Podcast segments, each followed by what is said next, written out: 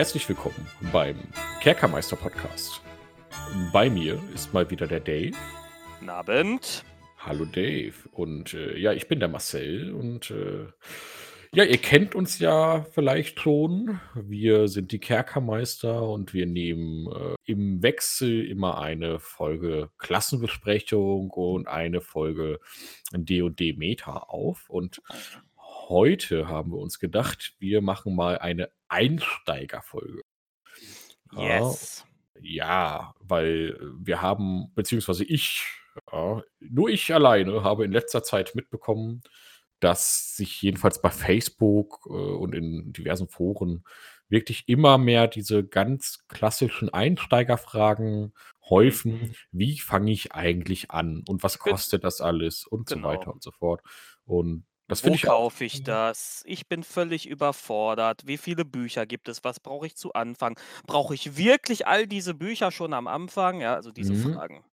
Genau. Und wir wollen uns heute erstmal damit beschäftigen für, für die Sparfüchse unter euch, ja. Wie kann man denn einsteigen, wie kann man denn erstmal möglichst kostengünstig einsteigen? Ja? Und was brauche ich, wenn ich hier wirklich ernsthaft spielen möchte? Und ähm, ja, und, und äh, wie steige ich also quasi in D&D ein? Ja, Dave, wir es gibt ja erstmal diese grundsätzliche Empfehlung der Einsteigerbox. Magst du mal ein bisschen, bisschen beschreiben, was das eigentlich ist? Ja, die Einsteigerbox. Wir hatten damals auch eine, aber die war nicht so gut.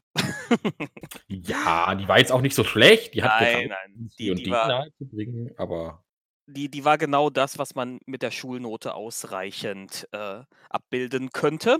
wobei wir Äh, aber einen sehr befriedigenden Abend hatten. Ja, aber das lag ja an uns.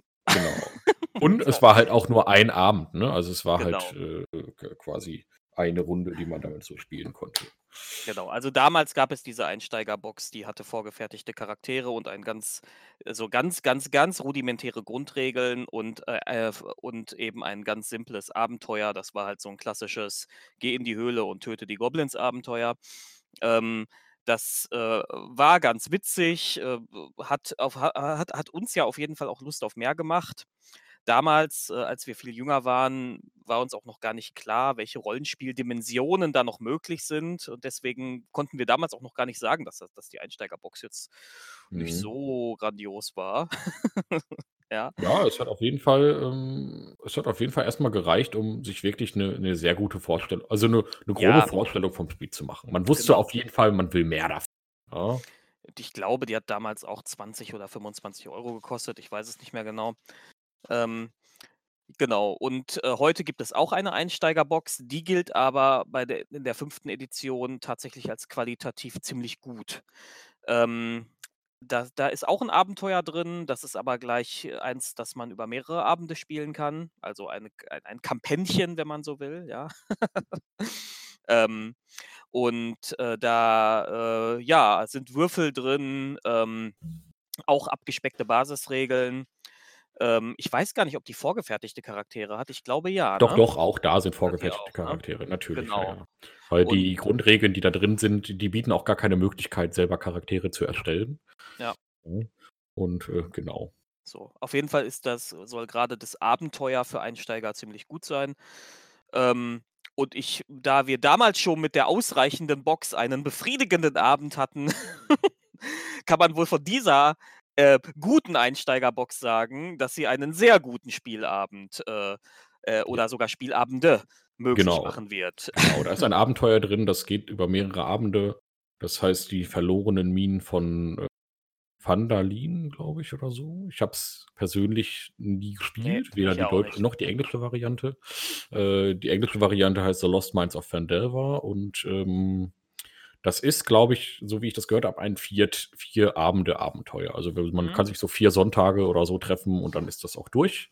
Das ist sehr zugeschnitten auf die dabei gelegten Charaktere. Also alle Fertigkeiten dieser Charaktere werden da irgendwie auch mal so rausgekitzelt, dass man das Spiel auch wirklich sehr schön kennenlernen kann. Es ist für den Spielleiter äh, wirklich sehr gut äh, alles, alles vorbereitet und so. Also ich habe da gute, gute Berichte zugelesen. Also ein, Ja. ein, ein tolles Ding. Dann für die Leute, die sagen, ach ja, ich kann aber auch ganz gut Englisch, da gibt es noch das Essentials Kit.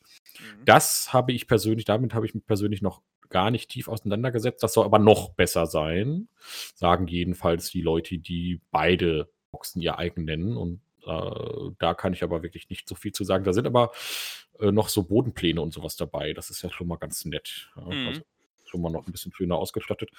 Die kommt aber nicht auf, die kommt aber nicht mehr auf Deutsch raus. Ähm, meine Vermutung wäre jetzt, dass, äh, dass man sagt, okay, auf dem deutschen Markt zwei Einsteigerboxen, äh, das verwirrt den Kunden nur. Das verwirrt mich ja ehrlich gesagt schon, warum es das auf Englisch auch zwei, zwei so Einsteigerboxen gibt. Und ja, so, das wären so die beiden Boxen, Boxen, bei denen man sagen kann, okay, für knapp 25 Euro ja, probieren wir das einfach mal aus. Und wenn es einem dann auch nicht gefällt, kann man es wahrscheinlich für fast den gleichen Preis auch wieder verkaufen. Ja, also das, äh, das wird man dann wahrscheinlich für 20 Euro dann auch wieder irgendwo bei irgendeinem Zweitverwerter dann los.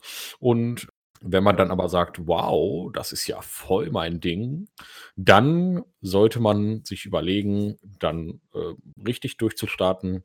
Denn mit dieser Starterbox hat man natürlich nur diese vorgefertigten Charaktere und keine Möglichkeit, äh, sich eigene zu erstellen. Ja, das, das muss man fairerweise sagen. Die sind natürlich darauf ausgelegt, euch anzufixen damit. Ja, ich habe übrigens gerade mal kurz reingeguckt. Im Essentials Kit sind halt noch äh, Karten und Bodenpläne und eben auch ein Abenteuer äh, namens Dragon of Icepire Peak. Also der Drache der Eisstachelspitze oder so. Ja, also ein, ein, ein klassisches Vulkanabenteuer. und, ein, Also und, ein, und ein schöner Spielleiterschirm ist noch drin, wo auch auf der Innenseite so ein paar Grundregeln nochmal. Also, das ist auf jeden Fall nett. Ich bin jetzt gerade Ja. selber am überlegen, ob ich mir das hole. Ja, Ja, ja, also für die Zeit, in der ich ja kurz ausfalle, kannst du das ja vielleicht mal leiten. Ne? ja Kannst stimmt mal- eigentlich. Das wäre eine gute Idee. Ach, das ist eine Ja. gute, das, das überlege ich mir. Gut, Ah, aber Überleg dir das mal.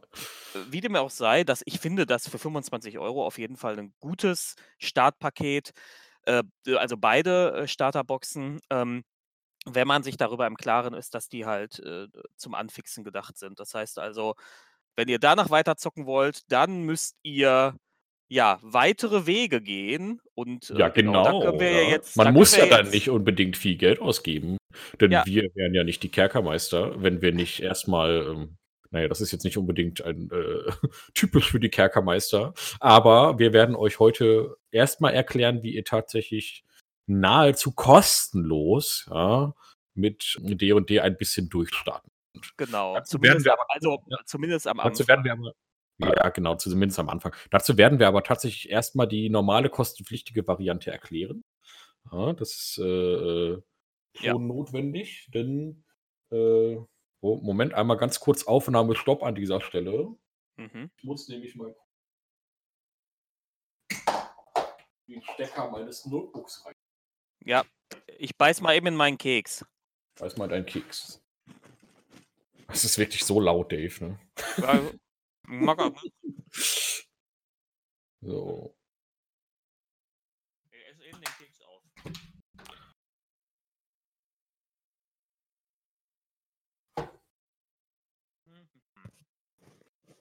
Okay, Keks ist gegessen.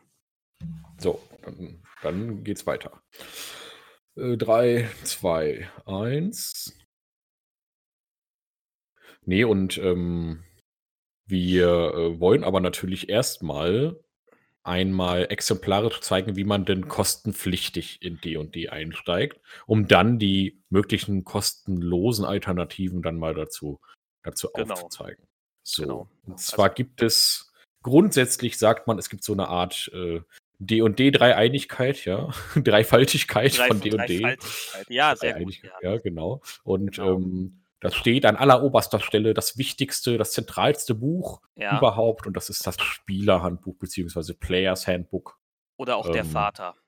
Genau, ja, genau. Das ist der Vater von. Wobei, da würde ich ja eher das Spielleiterhandbuch, das klingt so ein Na bisschen. ja, aber, da, aber wenn es von der Relevanz der Dreifaltigkeit äh, abzuleiten ist, dann wäre es tatsächlich der Vater. Ja, jetzt hör mal auf mit diesen Haarspaltereien. Ja? Also, so, das, das, das Wichtigste, ja, die Regeln, ähm, die Charaktere, wie man Charaktere macht, wie man welche Klassen es so gibt, wie das Mhm. Spiel grundsätzlich funktioniert. Alles, was man benötigt, um überhaupt irgendetwas für D&D zu Genau. erstellen, ist Ba im Spiellehrhandbuch.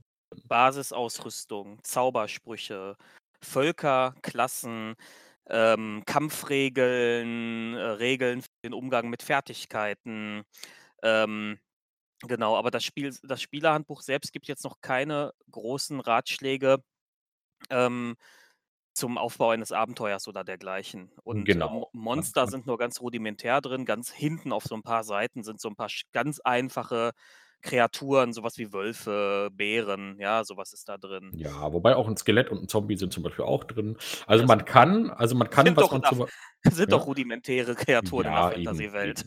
Nein, aber aber, ähm, man kann sagen, man könnte theoretisch auch nur mit dem Spielerhandbuch, wenn man wenn man unter der Voraussetzung, man hat 'n bisschen Vorerfahrung, was Rollenspiele angeht, kann man theoretisch nur mit dem Spielerhandbuch erst mal 'n bisschen was machen. Ja, also, wenn man zum Beispiel so 'n bisschen erfahrener Spielleiter ist und, äh, macht will jetzt so 'ne kleine Untotenrunde machen, dann findet man da hinten diverseste Tiere, Schreckenswölfe, äh, Ja. Zombies und so weiter und so fort, womit man schon so 'ne kleine 'n paar kleine kleine Abenteuer machen kann, ja? Also, alle Grundregeln sind drin. Wenn man sich da noch 'ne eigene Welt ausdenkt oder so, dann hat man theoretisch mit dem Spielerhandbuch schon eine autonome Möglichkeit, erst mal loszulegen. Wir wir haben Ähm übrigens damals auch äh, erst hatte ich nur das Spielerhandbuch, ähm, und, äh, da dann habe ich halt noch die die Monster genommen aus diesem Starter-Set und solche Geschichten und euch wirklich am Anfang nur irgendwelche Wölfe und Bären vorgesetzt. Das war allerdings zu Zeiten von 3.5. Das Genau, und war das war zu Zeiten von Taschengeld, wo man dann auch wirklich Genau. noch noch echt mit seinem Geld haushalten musste. Ähm, und genau für Leute, die vielleicht auch immer noch auf Taschengeld angewiesen sind, machen wir diese Folge ja auch jetzt noch mal so 'n bisschen für den wirklichen Einsteiger. So, und dann, wenn man das Spielerhandbuch dann sein eigen nennt, dann gibt es quasi noch 2 weitere Bücher. Und zwar wäre das einmal das Monsterhandbuch Mhm. und das Spielleiterhandbuch. Wenn man jetzt sagt, man kann sich die alle nicht auf einmal leisten und man sagt: „Okay, jedes dieser Bücher kostet übrigens auf Deutsch jewe jeweils 50 €“ Mhm. wenn man des Englischen mächtig ist, dann, ähm, kann man die auch auf Englisch kaufen und ist etwas günstiger dabei. Warum ich trotzdem die deutsche Variante wähle, werde ich später mal kurz erläutern, aber, äh, grundsätzlich kann man 'n bisschen günstiger mit der englischen Variante Ja. Variante spielen. Ähm wenn man aber sagt, man spielt kauft sich jetzt quasi jeden Monat eins dieser Bücher, um das so 'n bisschen zusammenzuhalten mit dem Geld, ja, dann, äh, würde ich das Monsterhandbuch als Nächstes empfehlen. Genau. Das ist immer das ja. ist das ist dann immer, um in der Analogie zu bleiben das ist dann der Sohn, ja.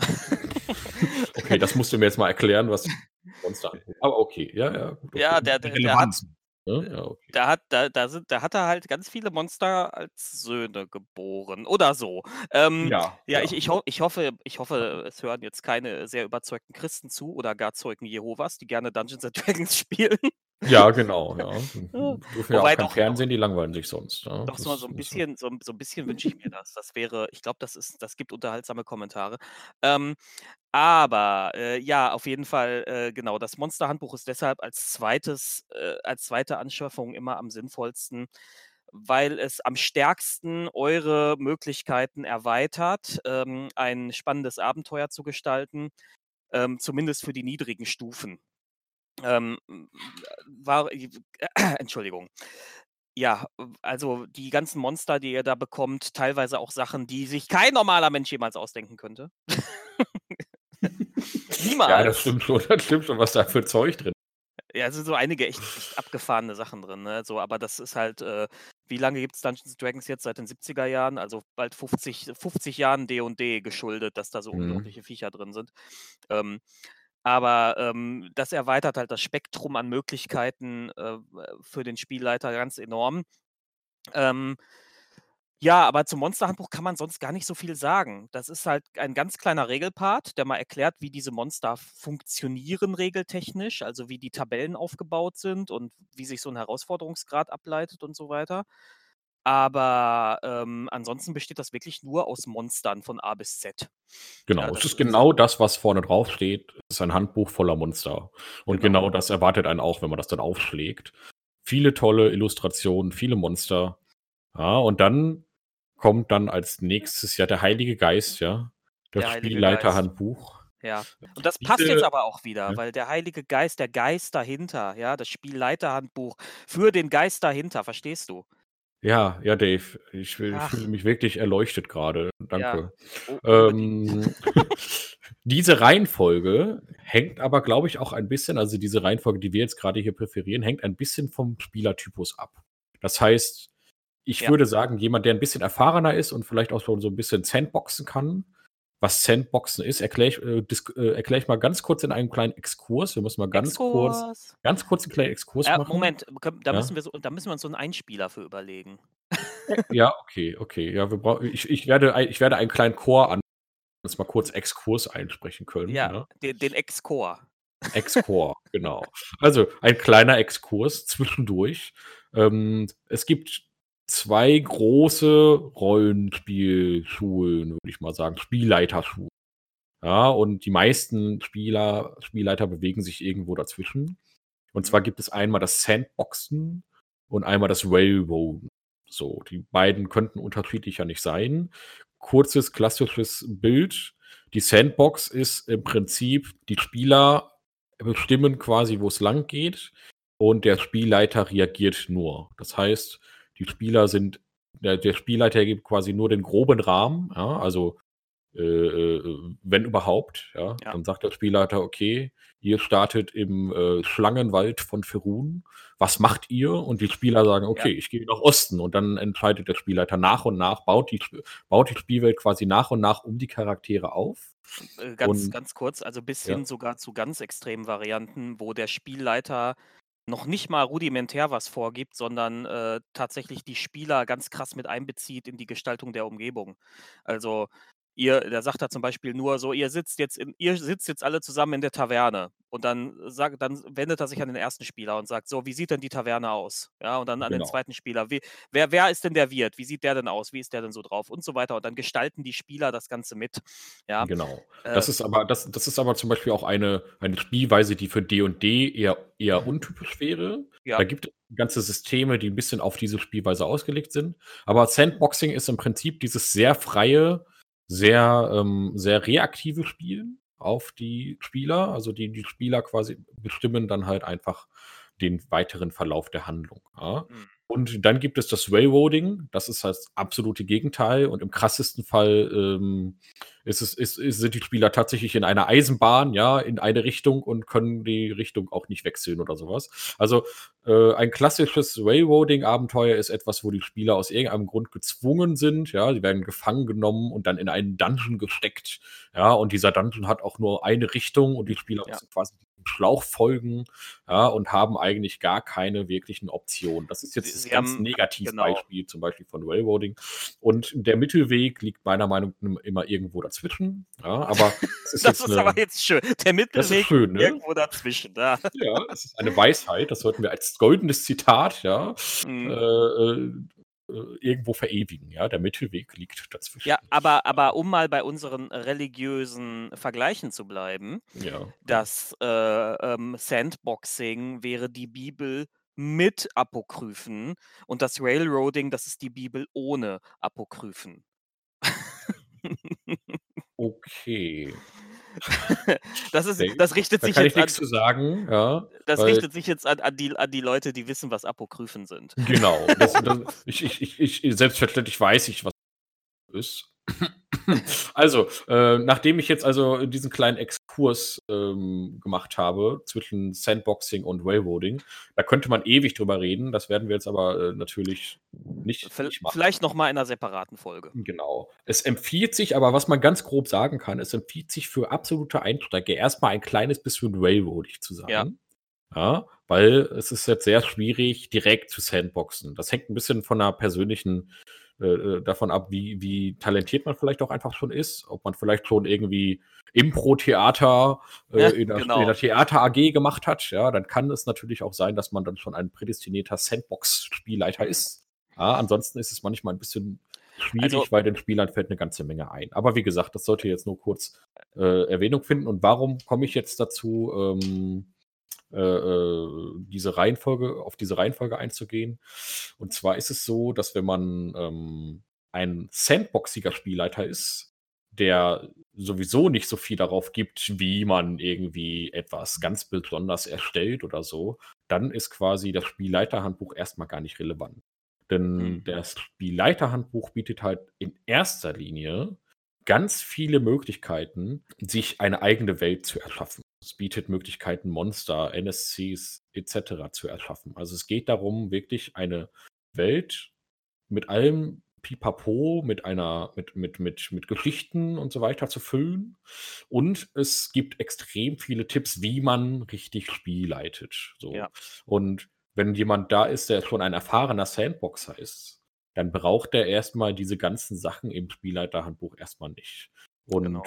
wenn aber jemand wirklich richtiger Einsteiger ist und genau diese Herangehensweise, die das Spielleiterhandbuch bietet, ja, auch wirklich nutzt, also zum Beispiel ähm, wirklich sowas in, in, in wirklich beabsichtigt, okay, ich möchte erstmal alles vorbereiten. Ich bin, ich bin so jemand, ja. Ich bin jemand, der möchte eine Welt erstmal erschaffen, ja, und, und, und ähm, möchte Geschichte machen. Ich will erstmal alle Charaktere, NS, NSCs und so weiter und so fort, Monster, Hm. alles schon vorbereiten. Dann ist das Spielleiterhandbuch noch viel essentieller als das Monsterhandbuch. Dann sollte man sich Genau. das zum Beispiel zuerst holen. Aber ähm, wenn man sagt, okay, also so wie, so wie du und ich und wie wahrscheinlich relativ viele Rollenspieler, ähm, die, die vielleicht schon länger auch mal D&D spielen oder andere Rollenspiele dieser Art, für die steht nicht so viel Neues in diesem Ja, Spielleiterhandbuch. und also Ja. tatsächlich die, die, die, die bittere Realität für uns ist, dass das Spielleiterhandbuch im Grunde nur noch sinnvoll ist für die magischen Gegenstände und für die Schatztabellen. so. Ja, das ist ein Also, bisschen gemein, ja, das aber ist im, ein im bisschen, Prinzip nein, aber das ist, da sind noch ein paar optionale Regeln drin, das ist auch ganz nett. ja, es sind Ja. immer so ein paar Kleinigkeiten noch dabei, die man, äh, wo man sagen kann, okay, das, das ist ganz nett. Aber tatsächlich, äh, ich verwende das echt nur noch dafür. Ja, bei Ähm, mir staubt das eigentlich auch nur noch ein. Ne? Also ich habe es hier, ich hier liegen und ich, ich hole es wirklich nur für Zufallstabellen raus. Ne? Also ja, äh, Begegnungstabellen sind da ganz nette drin, dann halt die ganzen magischen Gegenstände und äh, äh, ja, trotzdem finde ist es ich immer schön es, durchzublättern. Also sind immer trotzdem halte ich es immer noch für unverzichtbar. Es sei denn, ihr seid extrem kreativ und sehr gut darin, gut gebalancete Gegenstände selbst zu erschaffen, wa- was, äh, was kein Anfänger kann, nichts für ungut.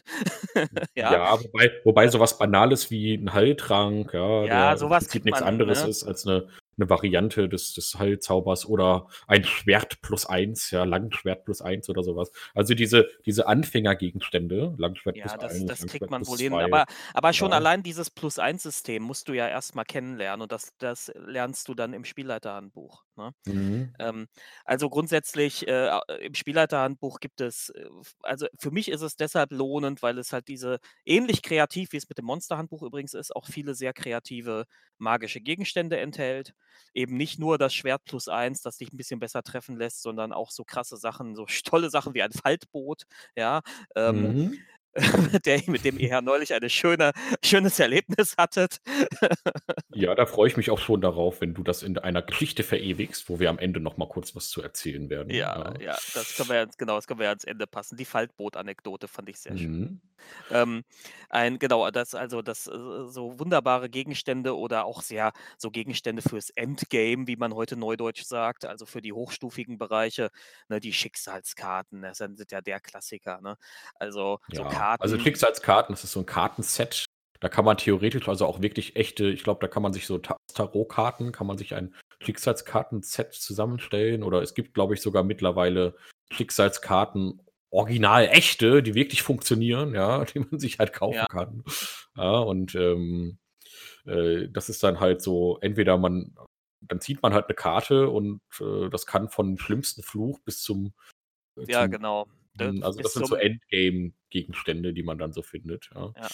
Das Und, das äh kann das kann den end die endgültige Vernichtung des Charakters nach sich ziehen, also noch schlimmer als Tod, ja, sondern so Aus Ja. so Austilgung, dass es den nie gegeben hat im Grunde, ja. Mhm. Äh, aber eben auch so Sachen wie, du kriegst jetzt dein eigenes Schloss oder, äh, du bist der reichste Charakter auf dieser Welt und dergleichen, ja. Also, äh, die Schicksalskarten sind ganz krasse Sachen, aber es gibt eben auch sehr sehr schöne Basisgegenstände wie den nimmervollen Beutel zum Beispiel, ja. Das ist so 'n Gegenstand, den den möchte jeder D&D-Spieler, der keine Lust auf, ähm, zu viel Simulationismus hat, irgendwann haben, weil du da einfach deine weil das so 'ne Taschendimension, äh, ist, wo du einfach dein Zeug reinschiebst und du hast nie wieder Trag äh, Gewichtsprobleme.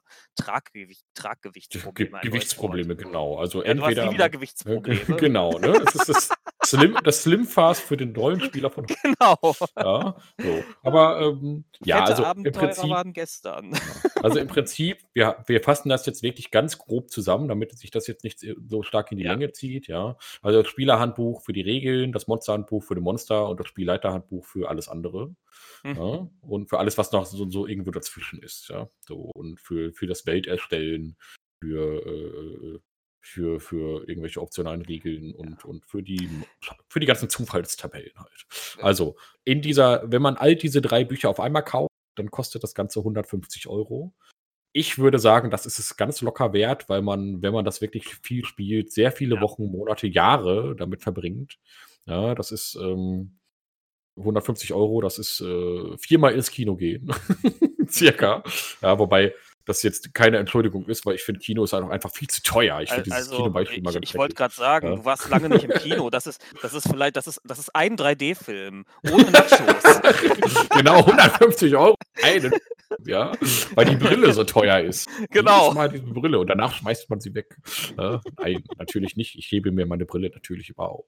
So, und jetzt wird natürlich werden natürlich einige Leute sagen: „150 €, ja, äh, Mensch, vielleicht auch nicht, nicht.“ kostet nur Ja, 10. genau. Und, ähm, das kann natürlich auch schon abschreckend sein, insbesondere weil's wirklich viele Rollenspiele gibt, die nur ein Buch brauchen und das ist dann auch noch günstiger oder so. Also, man kann theoretisch auch bei anderen Rollenspielsystemen wesentlich günstiger einsteigen. Aber Ja. wenn ihr sagt: „Hey, ich will D&D spielen. Ich will den Platzhirsch. Ich will ich will, äh, in der obersten Liga mitspielen“, ne, Genau. so. Dann, äh, muss man im Prinzip irgendwann diese Summe Ja, ausgeben. wobei wobei Aber es ja. gibt schon auch noch 'n paar Argumente mehr, die dafür sprechen. Also, es ist jetzt nicht nur so, dass man sagt: „Oh, gehe ich jetzt zu O2 oder gehe ich zu Vodafone? Oh, ich gehe zu Vodafone, die Marke finde ich schöner“, ne? Sondern, ähm, es ist es ist, äh also, Dungeons and Dragons liefert halt nicht nur eine langjährige Tradition, ein eine langjährige Historie, die halt echt viel an an kreativem Zeug im Laufe der Jahrzehnte hervorgebracht hat. Ähm, eben auch, äh, ein einen einen beständigen Support, weil das, bei 'ner unter 'ner groß unter dem unter dem, äh unter dem Banner einer großen Firma läuft, ne, Wizards of the Coast. Ähm, und, ähm, ja, äh, ihr kriegt halt schon gut ausgearbeitete Regeln. Es ist es ist nicht so wie bei manch anderen Systemen. Es gibt manchmal so Systeme, die die schmeißen dich da rein und sagen: „So, ihr habt jetzt hier 'n Würfel und jetzt macht mal“, ja, so. Das ist, Ja, äh das ist jetzt natürlich je nachdem, was man für ja, ist persönliche ich ich ich Präferenz hat, ne? ja, natürlich. Also, ich überspitze das jetzt genauso, wie du Ja, jetzt klar. grade das auch überspitzt hast, so. Ja. Also, nein, es gibt es gibt schon 'n paar paar Argumente schon 'n paar Argumente mehr. Mhm. Ähm, äh, ihr kriegt halt die die Qualität ist halt es ist halt ein High-End-Produkt, ne? Triple A würde man sagen im Hm, Videospielbereich. genau, genau. Es Und ist halt einfach gut gepolished, ja, tolle Ja. Illustration. Äh, äh, es gibt viele viel Hintergrund. Es gibt extrem viele Zusatzbände, bei denen man wirklich sehr viel Auswahl hat an verschiedensten Abenteuern und so weiter und so fort. Ähm, aber das soll jetzt hier kein D&D-Werbepodcast sein, auch wenn wir der D&D-Podcast sind. Ich spiele auch noch andere Systeme, auch sehr gerne. Worauf ich jetzt hinaus wollte, was ich ja vorhin gesagt habe, man kann aber auch erst mal kostenlos loslegen, ganz kostenlos, auch das. Einsteigerset überspringen, wenn man und das sage ich schon mal direkt, äh, voraus, wenn man Englisch wenn man gut Englisch spricht. Ja. Denn, ähm, es gibt auf D&D Beyond die Basisregeln Ähm, und zwar nicht im Prinzip nicht nur die Basisregeln, sondern so soweit ich das übersehen überblicken konnte, sind das die kompletten Regeln des Spielerhandbuchs, gibt es da kostenlos zum Einsehen. Das Mhm. heißt, man kann die nicht runterladen als PDF oder sowas in der Form, sondern die sind dann als Basic Rules unter dndbeyond.com einzusehen. ganz Ja. kurz, äh, erklär äh, das richtet sich ja gerade an Einsteiger und die hören jetzt gerade D&D Beyond. Was ist das denn? Ja, ja, am besten geht man dann mal auf dndbeyond.com. Wir werden das einfach mal verlinken. Ja, ja, das kommt auf jeden Fall in die Ähm, Shownotes. genau. Und, ähm, ja, da ich das tatsächlich selber gar nicht nutze, ne, kann ich da im Prinzip auch nur sagen, dass es ein Sammelsurium an diversesten Tools für D&D ist. Und, ähm, man kann da also sind Mhm. so Tools, um sich die Charakter Charaktere selber zu erstellen. Man kann da direkt online die ganzen Bücher, die es gibt, auch direkt kaufen und kann die dann online quasi auch nutzen. Ja, das ist also, ähm und was man auf D&D Beyond gekauft hat, das kann man, soweit ich das weiß, auch bei Roll20 verwenden. So, Roll20, was ist das jetzt schon wieder? Ei, ei, ei, jetzt habe ich schon wieder was gesagt. Roll20, Ro Mhm. genau, Roll20 ist ein, ähm Mhm. ein Tool, mit dem man online miteinander spielen kann. Das ist also im Prinzip und und viel mehr werde ich dazu auch gar nicht sagen. Also, das ist, wenn ihr nicht am selben Platz seid, dann könnt ihr Roll20 nutzen, um miteinander zu spielen. Ne, das Jedenfalls Das Genau, also weil wir auch ja weil ich so ja 'n zum Thema, Beispiel nur wir eventuell Roll20 irgendwann mal separat ne, behandeln können, äh, werden wir da auch irgendwann noch mal 'n Podcast zu machen. So, aber also, so oder so, wenn man auf D&D Beyond geht, kann man ohne Registrierung sich diese Basic Rules angucken. So, und da sind quasi alle Regeln drin, in mit denen man sich selber Charaktere erstellen kann, mit denen man sich selber, äh, äh, äh, Zauberer und so weiter alle Regeln, alle Zaubersprüche, alles dabei. Das heißt, man kann das Spiel damit erst mal spielen, ja, so kostenlos ausprobieren. Man kann sogar sagen: „Ich brauche gar kein Einsteigerset. Ich Mhm. habe genug Erfahrung. Ich habe schon D&D 3.5 oder habe irgendwas anderes gespielt. Mir reicht diese dieses Online-Ding hier.“ Ja, das kann man dann also schon mal nehmen. So. Ähm, wir wir haben das ja grade uns mal kurz angeschaut. Ähm, also, da drin findet ihr im Grunde ich habe zumindest keinen Grund, das anders zu sehen, äh, Genau. das das Spieler die den Inhalt des Spielerhandbuchs, ähm, aber Monster und, äh, Spielleiterhandbuch sind hart abgespeckt. Also, da müsstet ihr da müsstet ihr wirklich mit dem Rudimentärsten auskommen. Ähm, es gibt aber auch noch eine Möglichkeit, anderweitig an Monster zu kommen, ne, Marcel? Ja, genau. Allerdings hier Einschränkung, das sind Community-Mon so. Das heißt aber nicht, dass die schlecht sind, weil das sind halt auch alles Monster von Enthusiasten, die schon lange D&D spielen und da sind echt 'n paar coole Sachen rausgekommen. Und zwar gab es auf Reddit Reddit für wirklich für Leute, die auch noch nie was von Reddit gehört haben sollten. Das ist quasi so ein Ultra ein Riesenforum, ein. Superforum. Und da gab es mal ein Subreddit zu D&D, das nannte sich Monster a Day. Das heißt, da kam ich war habe das Subreddit persönlich nicht Mhm. verfolgt. Ich weiß nicht, ob wirklich täglich ein Monster da, äh, vorgestellt wurde, aber es kam auf jeden Fall in einer gewissen Regelmäßigkeit kam wurden dort Monster vorgestellt von der Community. Diese Monster wurden sehr gut ausgearbeitet und, ähm, dann haben sich am Ende dann in einem Monster a Day Kompendium Mhm. Und, äh, dieses Kompendium kann man als PDF herunterladen. Da sind etwas ich glaube, um die 100 Monster drin mit Illustration, also, mit freigegebenen Illustrationen der mit mit Einwilligung der jeweiligen Künstler in einer Form, dass es aussieht wie ein offizielles D&D-Produkt. Und, ähm, das musste auch, glaube ich, noch mal angepasst worden werden. Das gab's in so das wurde dann in einer 2. Version herausgebracht, weil das, glaube ich ich glaube, die 1. Version zu war zu verwechselbar mit einem echten D&D-Produkt. Ja, und, ähm, dann haben sie das noch mal neu neu aufbereitet. Ähm, das ist auch komplett legal, weil das halt wieder so 'n Community-Ding ist und das kann man auch dann runterladen. Auch das werden wir verlinken. Also, man kann also theoretisch kostenlos ein äh, die die Basisregeln, also, quasi ein ganzer ge gesamtes Spielerhandbuch auf D&D Beyond nutzen und man kann ein Monsterhandbuch, das auf Community-Vorschlägen basiert, nutzen. Und dann, wenn man dann noch 'n bisschen kreativ ist, kann man damit D&D spielen. Ganz einfach. Ja, also das. Spielleiterhandbuch, wie gesagt, das findet man online quasi nicht, ja? Also, wenn man da dann wirklich diese ganzen Schatztabellen und so weiter und so fort braucht, dann benötigt man das, ja, muss man sich das dann doch noch irgendwann mal kaufen. Und so oder so würde ich sowieso empfehlen, sich auch trotzdem natürlich das Monsterhandbuch, das ist unumgänglich in gewisser Weise, weil die Monster aus dem Monster Day Compendium sind natürlich cool und da sind tolle Sachen dabei. Aber so diese ganzen Basismonster wie Orks, Goblins und so weiter und so fort, die fehlen dann natürlich, weil's die ja schon im Monster. Das heißt, Mhm. wenn man so 'n bisschen klassischer herangehen möchte, dann, äh, ist das natürlich auch nur 'ne bedingte Empfehlung. So, aber das wäre tatsächlich 'ne kostenlose Variante, erst mal D&D zu spielen. Und, ähm, allerdings, wie gesagt, unter der Prämisse, man will man spielt Englisch und man will auch das Englische am Tisch haben, so. Und wenn man sagt: „Ich möchte gerne ein Buch in Papier haben“, ja, dann muss man sich Ja. Wie ich zum Beispiel immer, ich ich bin da großer Fan von. Genau, also ich nutze ja auch das Papierhandbuch hier in der Hand, auch wenn ich online spiele. Ja, das brauche ich halt ein und dann, ähm und dann, äh, äh, kommt man natürlich nicht drum rum und es ist auch meine Empfehlung, sich langfristig eben die großen 3 Bücher zu kaufen. Ja. Ähm, das D&D Beyond, die das Monster a Day Compendium sind natürlich auch ganz explizit an die englischsprachigen Spieler.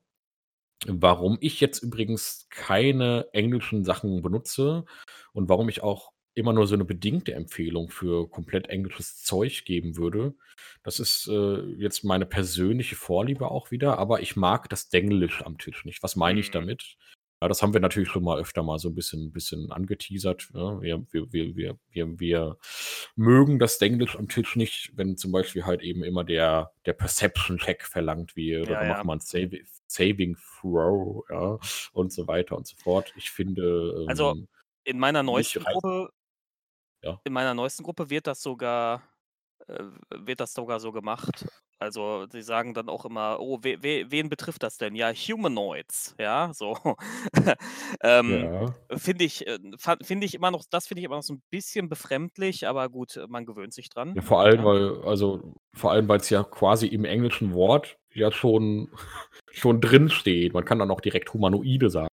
Ja, ja, eben. Das finde ich dann das ist, finde ich, ganz ganz seltsam, wenn man dann schon so Sachen, die wirklich so ganz natürlich auf Deutsch ausgesprochen werden kann, auch noch verenglischt, Das ist das ist das ja. alte Ding, das das fand ich immer so geil, dass die Argumentation in so Foren, äh, bei MMOs, bei World of Warcraft zum Beispiel, für für das Englische war immer, dass angeblich das Englische eleganter und leichter sei.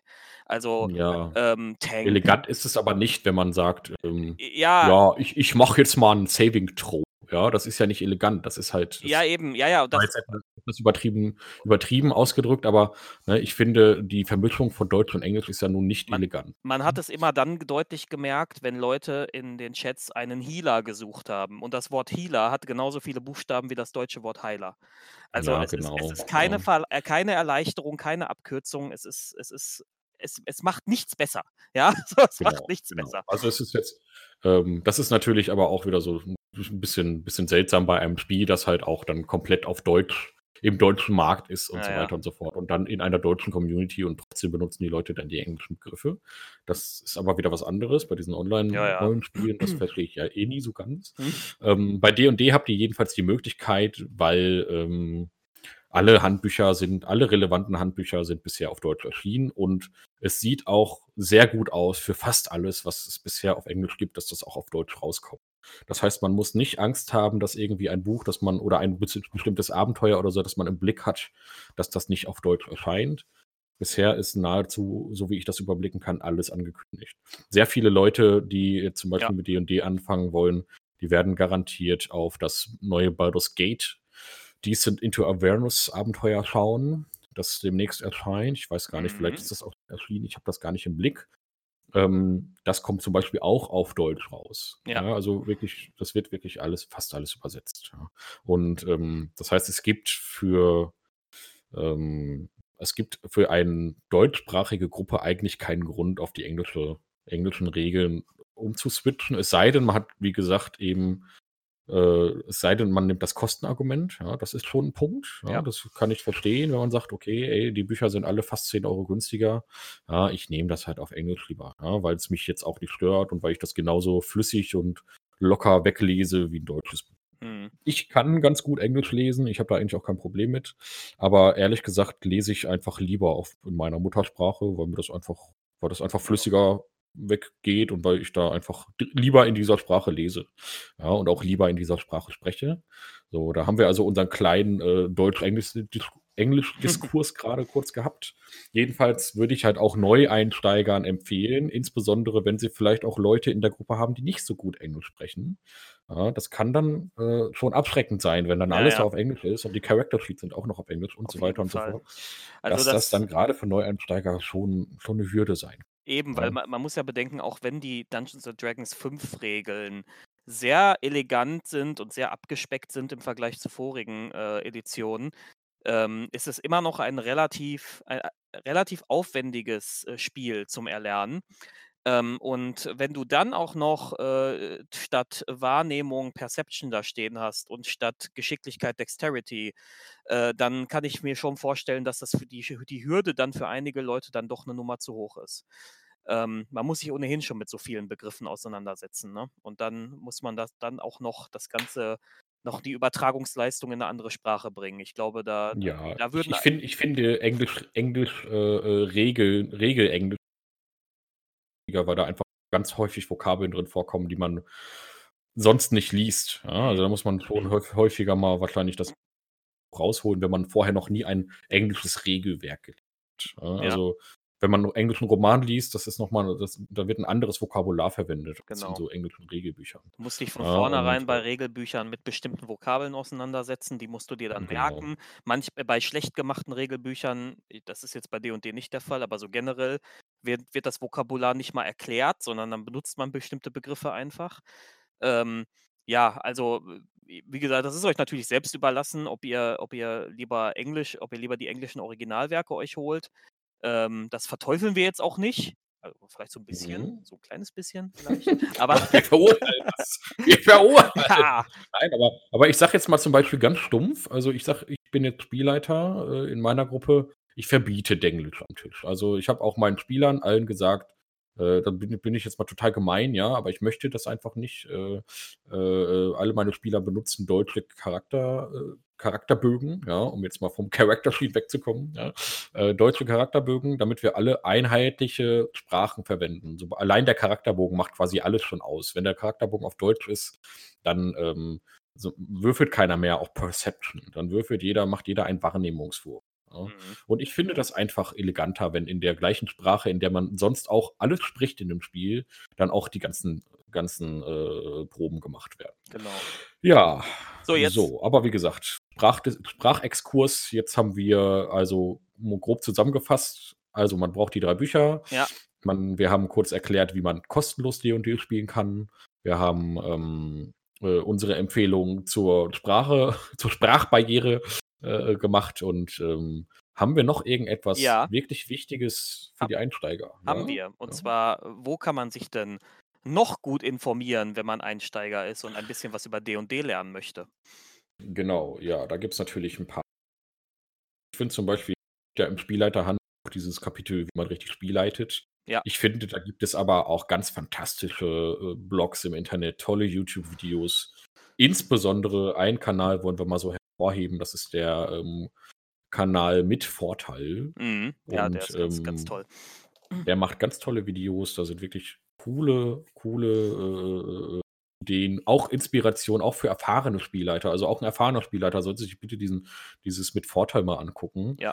weil man da noch seinen Horizont 'n bisschen Das erweitert und das vielleicht ist paar neue Ideen rein das ist ne? übrigens generell das Schöne, dass Dungeons and Dragons in den letzten Jahren so viele neue und auch Spieler bekommen hat, weil die jetzt bestimmte, ähm ja, so so bestimmte kreative äh, kreative, ähm ja, jetzt fällt mir das Wort nicht ein. Äh, also, weil die weil die mit neuen kreativen Ideen da rangehen, ja? Die kommen die Mhm. kommen halt mit mit ganz an die die kommen halt mit 'nem ganz anderen Blick a auf das Spiel da rein und bringen dann, äh, plötzlich das i bringen dann plötzlich Ideen mit, die so die älteren Hasen wie wir teilweise niemals gehabt hätten, ja, wie man wie man besser also, ich habe zum Beispiel neulich das war auch auf dem „Mit Vorteil“-Kanal, das fand ich supergeil, die Idee. Ich, ähm da wie er Zufallsbega Zufallsbegegnungen organisiert. Und da lässt er tatsächlich äh, alle seine Spieler mehrere Ke Zettelchen ausfüllen mit positiven und negativen Zufallsbegegnungen. Und die werden dann alle in eine Box geworfen. Und dann wirft er noch ein paar gefährliche selber mit rein, damit die, damit die gefährlichen Begegnungen überwiegen, ja. Und im Falle einer Mhm. Zufallsbegegnung lässt er dann einen Spieler aus der Box ziehen. Und dann kann von jedem Spieler mal so eine Begegnung kommen und so. Das fand ich eine richtig coole Idee. Also Das ist wirklich cool. Also, das sind richtig geile Ideen, genau. Also, nutzt bitte diese Kanäle, weil das Ja. ist wirklich toll. Und, ähm, Dann dann gibt es noch 'ne noch noch 'ne zweite Empfehlung auf YouTube, die wird wahrscheinlich jeder kennen, der was auf sich hält, ja. Ja. Nein, also, äh, äh, gar nicht D&D, sondern Rollenspiel allgemein. Und zwar gibt es natürlich diverse Let's Play-Kanäle. Mhm. Und der Kanal, der wahrscheinlich in den letzten Jahren eine große Menge an Leuten ins Hobby geführt hat, das sind die Rocket Beans. Mhm. Ja, einige Leute werden jetzt schon denken: „Oh, die Rocket Beans, ich mag die Rocket Beans nicht.“ Ich mag die Rocket Beans, ja. Und zwar gibt es da die, ähm eine eine Rollenspielgruppe Pen and Paper. Ich empfehle das jetzt grade explizit, weil's auf Deutsch gibt Deutsch ist. Es gibt natürlich auf Englisch Critical Role, ja, das ist halt das ganz große, äh, bekannteste D&D-Ding, äh, wo wirklich ganz toll inszeniert D&D gespielt wird. Bei, ähm bei Pen and Paper von den Rocket Beans spielen ein eigenes System und da gibt es diverse Formate. Und ich finde, da sieht man insbesondere, wenn man das mal so 'n bisschen chronologisch schaut, wie so 'ne Gruppe von Leuten, die noch nie was mit Rollenspiel zu tun gehabt haben vorher, sich entwickeln. Das ich finde das ich finde das ganz interessant. Die haben halt als Erstes so ein Format, das nannte sich Tiers. Ja, das ist so 'n so 'n Zombie-Apokalypsen-Ding. Mhm. Ja, und dann haben sie halt alle erst mal vollkommen anarchistisch gespielt. Jeder hat irgendwie irgend 'n Quatsch gemacht und Mhm. es war gar nicht so richtig und das war halt erst mal totales Chaos. Ja, und keiner wollte dem anderen helfen und so weiter. Und bis es dann irgendwann äh, bis sie dann irgendwann sich weiterentwickelt haben und wie diese Spieler sich entwickelt haben. Und das ist einfach ganz toll für Spielleiter, sich das mal anzugucken, weil man da sieht, womit man als Spielleiter wirklich rechnen muss, ja. Also, die Spieler kommen einfach auf absurdeste Ideen. Mhm. Ja, Ja. und dann gibt es natürlich dann später noch Moreton Manor. Das ist meiner Meinung nach das absolut Beste, was die da jetzt bisher gemacht haben. Das ist so ein ein, ähm, Aristok äh, äh, englische Aro Aristokratie, Herrenhaus, äh, äh, Grusel-Szenario, äh, mit so Mystery-Einflüssen und, äh, da spielen die halt auch ganz, ganz fantastisch ihre Charaktere. Natürlich alles schön inszeniert, auch sehr humoristisch angelegt. Aber man sieht da einfach, wie sich die Spieler entwickeln, Mhm. wie wie aus diesen anfänglichen Anarch Anarchos dann später ernsthafte Rollenspieler werden, die also ihre Rolle dann auch wirklich gut spielen.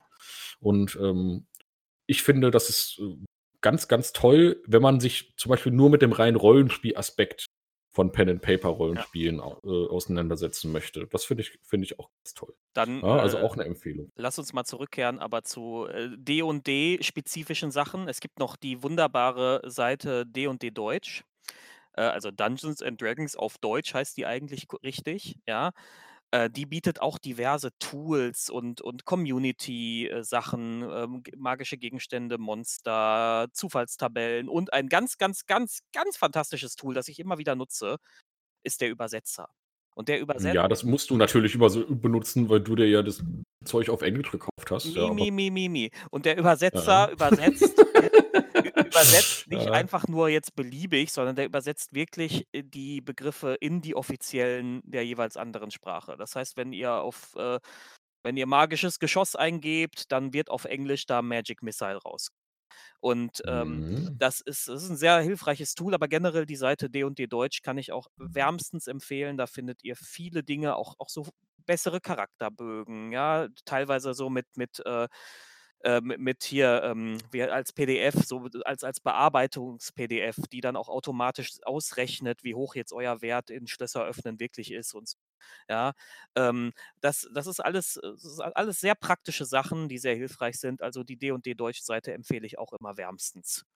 Ja, da sind halt auch sehr viele ähm, sehr viele Empfehlungen für Abenteuer drin. Da wird also es gibt ja diverse Portale, in denen denen man Abenteuer online kaufen kann, auch als PDF von Fans erstellt und Fanabenteuer und so. Und das wird auch hier auf D&D Deutsch immer vorgestellt.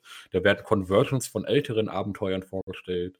Ähm, alternative Charakterbögen, die wir zum Beispiel auch aktiv nutzen. Ähm, dann gibt es da ganz tolle Spielleiterschirme zum Ausdrucken, also ganz viel tolles Material. Ganz fantastische Seite. Erste Anlaufstelle für jeden, der, äh, der was auf sich hält, ja. ähm, für D&D. Auch, auch wenn er nicht D&D spielt. Genau, wenn man nicht D&D spielt, ja. Zeigt es euren Eltern, zeigt es euren Großeltern. Ja, zeigt es euren Kindern, D&D Deutsch ist für jeden was dabei, ja. Und ähm, ja, also das sind so ein paar Empfehlungen. Dann gibt es natürlich noch ein paar kleine nettere Blogs. Ja. Da gibt es, äh, wenn man da mal so ein bisschen in diese Blog-Szene gehen möchte, gibt es die große Übersichtsseite, die nennt sich rsp-blogs.de. Das ist so eine mhm. Zusammenfassung aller Blogs, da sind wir auch gelistet, mhm. ähm, die sich mit Rollenspielen beschäftigen. Da ist auch viel mit Rollenspieltheorie, mit Ideen, mit Diskussion über, über Wellwooding und, und Sandboxing und allem, was da so dazu gehört. Also wenn man da so ein bisschen in diese Blog-Szene reingucken möchte, dann geht mal auf rspblogs.de. So, das wäre jetzt also erstmal so diese ganzen Links. Das werden wir jetzt alles, haben wir jetzt richtig was zu tun, den ganzen Kram hier zu verlinken. Das packe ich nachher alles in die Shownotes. Ja, ist kein genau. Problem. Das äh, kriege ich hin. Ja, genau. So, und dann haben wir, haben wir das auch. Und dann würde ich mal sagen, ja. Ähm, also, noch, vielleicht, ähm, vielleicht noch so zwei, drei Kleinigkeiten, ich, da möchte ich aber nicht in die Tiefe gehen. Äh, ja. So ein paar kleine Tipps für den Anfang. Ja, ähm, D&D hat ja ein Gesinnungssystem.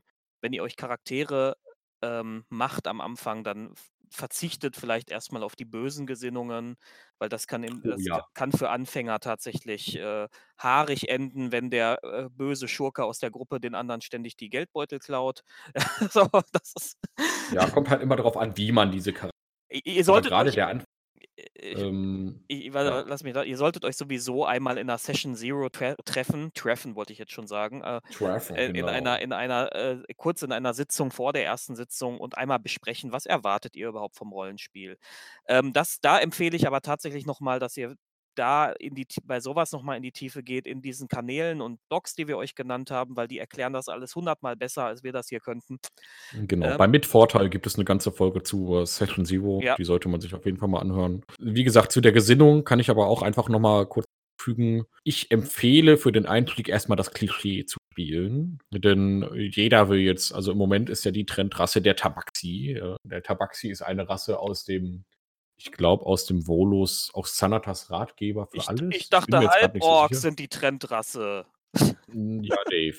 Trendig, ja. Ne? Also bitte alle bestätigen, dass Halborks natürlich die Trendrasse weil, weil ich, bin, ich, ich bin Halborg-Fan, also erklärter ja, Halborg-Fan. Du bist ein Halborg-Fan. So, ja, okay. Also, ne, spielt alle Halborks bitte. Ne? Nein, also natürlich kann man abgedrehte Rassen spielen. Natürlich kann man äh, kreativ sein. Man aber meine Empfehlung ist erstmal, wenn man noch nie Rollenspiele gespielt hat, spielt erstmal das, was ihr kennt. Mhm. Nehmt Gimli, ja, nehmt Conan, ja, nehmt diese Charaktere, die man so kennt, wandelt euch die ein bisschen ab und, und seid auch da ruhig ein bisschen kreativ in der ganzen Ausgestaltung. Aber ähm, nehmt möglichst erstmal heldenhafte Charaktere mit, äh, mit, mit gewissen Motivationen, mit denen der Spielleiter was anfangen kann und nehmt nicht die fünf mysteriösen Schurken ja. mit Kapuze ins Gesicht genau. gezogen und jeder hat eine, jeder hat eine tragische Geschichte. Und Keiner von denen hat noch Eltern oder Geschwister ja. und jeder will Rache üben. Ja. Also das sind so, sag ich jetzt mal so ein bisschen, weil das ist dieser klassische, okay, ich bin der einsame, gemeinsame, genau. gemein, der einsame, gemeine Rächer. Keiner weiß eigentlich, und selbst der Spielleiter weiß gar nicht, was ich für einen Hintergrund habe. So. Und ähm, nein, nehmt erstmal das Klischee, nehmt den Zwerg, den Elf und den, den genau. Ne, also den, und, und macht euch erstmal eine richtig schön klassische Gruppe.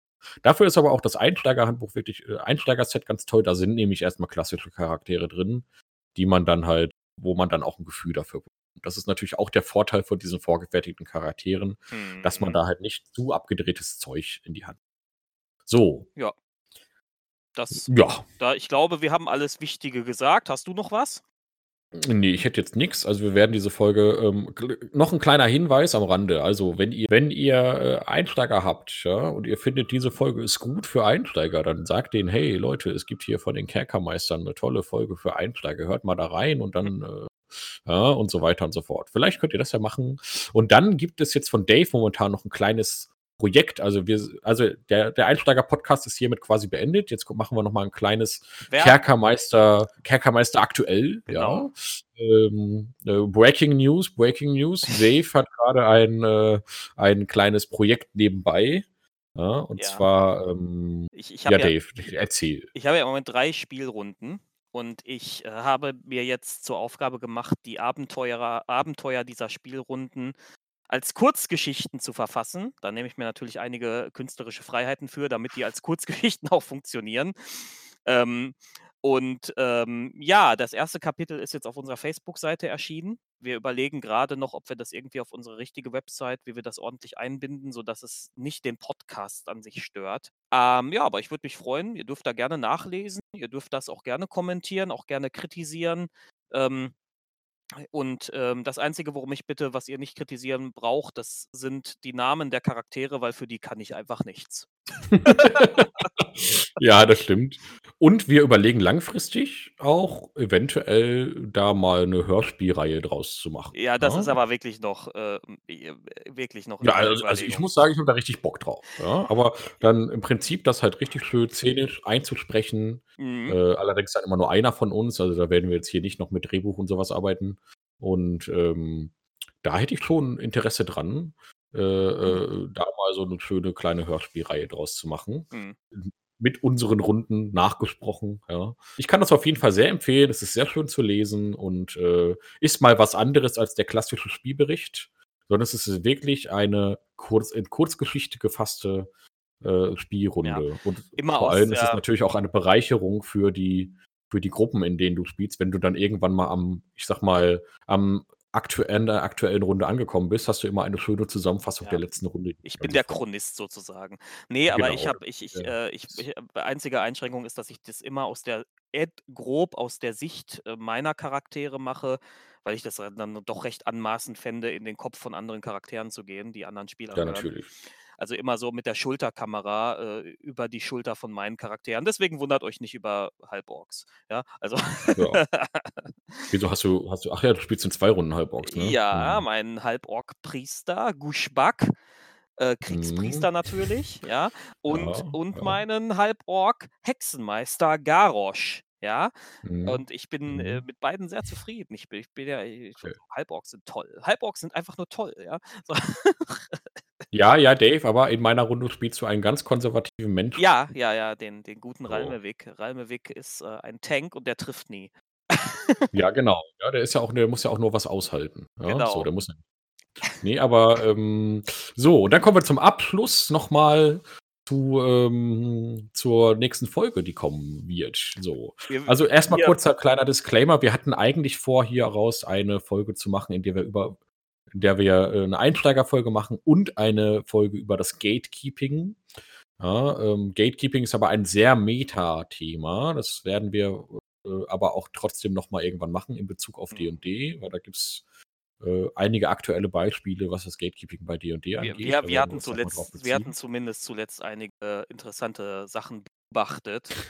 Ähm, Genau. w- Und auch mitdiskutiert. Es häuft Genau. sich halt. Ne? Da Ja. müssen wir mal, da müssen wir jetzt mal ein Machtwort sprechen. Ja. Um es, aber so Und- viel, so viel spoilern wir euch schon mal. Wir sind keine Fans von Gatekeeper. Ja, genau. d- d- d- Eben. Also, es sei denn, sie heißen eigentlich? Torus. Ja, Ja. so, dann lassen wir das mal so stehen. Und ähm, wir, wir, wir, also, wir wollten auch noch irgendeine Anekdote erzählen, das habe ich jetzt aber vergessen. Das noch im Kopf? ja, eine Anekdote. Ach ja, zu Gatekeeping halt. Da habe ich doch so einen tollen Vergleich raus. Nee, nee, nee. Mit, mittendrin haben wir irgendwann eine Anekdote. Wollten, äh, dann sagtest du, ja, da sprechen wir am Ende nochmal drüber.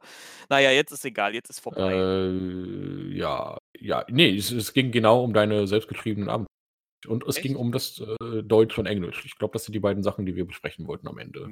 Ja. Ähm, und dann wird es natürlich, weil wir das ja immer im Wechsel machen, wieder eine Klassenbesprechung geben. Und auch hier werden wir eine Umfrage starten.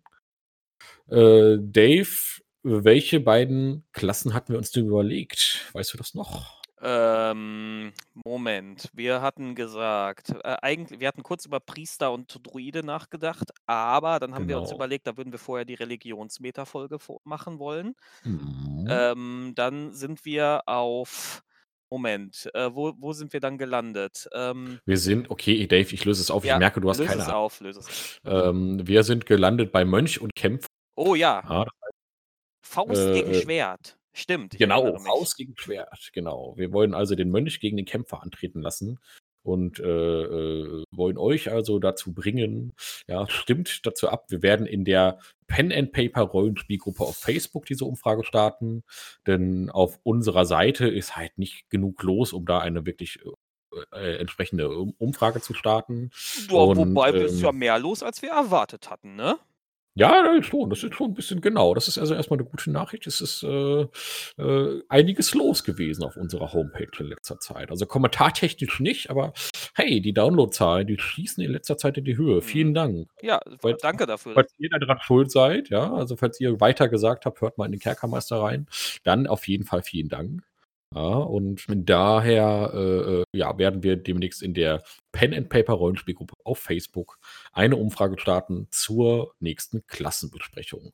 Die wird dann also einen Tag nach Veröffentlichung dieser Folge, würde ich sagen, werden wir diese Umfrage starten und dann könnt ihr alle abstimmen, worüber wir als Nächstes reden werden. Mhm. Und, ähm, ja, dann würde ich sagen, Dave, vielen Dank Ja. für die Zeit, ja. Ähm Zeit ist ja nun wirklich ein ein hohes Gut, ja. Davon haben wir im Genau. Moment nicht so viel.